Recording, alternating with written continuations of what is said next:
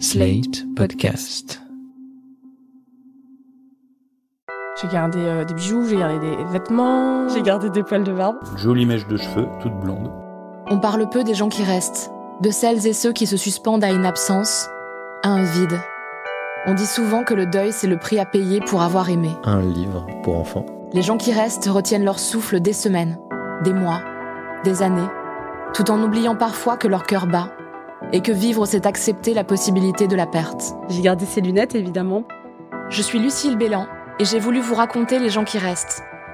Leurs amours, leurs amitiés en filigrane, les rencontres qui ont marqué leur vie à tout jamais. On a gardé ses doudous parce que c'était important pour nous. Écoutez Les gens qui restent dès le 29 octobre sur Slate Audio et toutes les applications de podcast.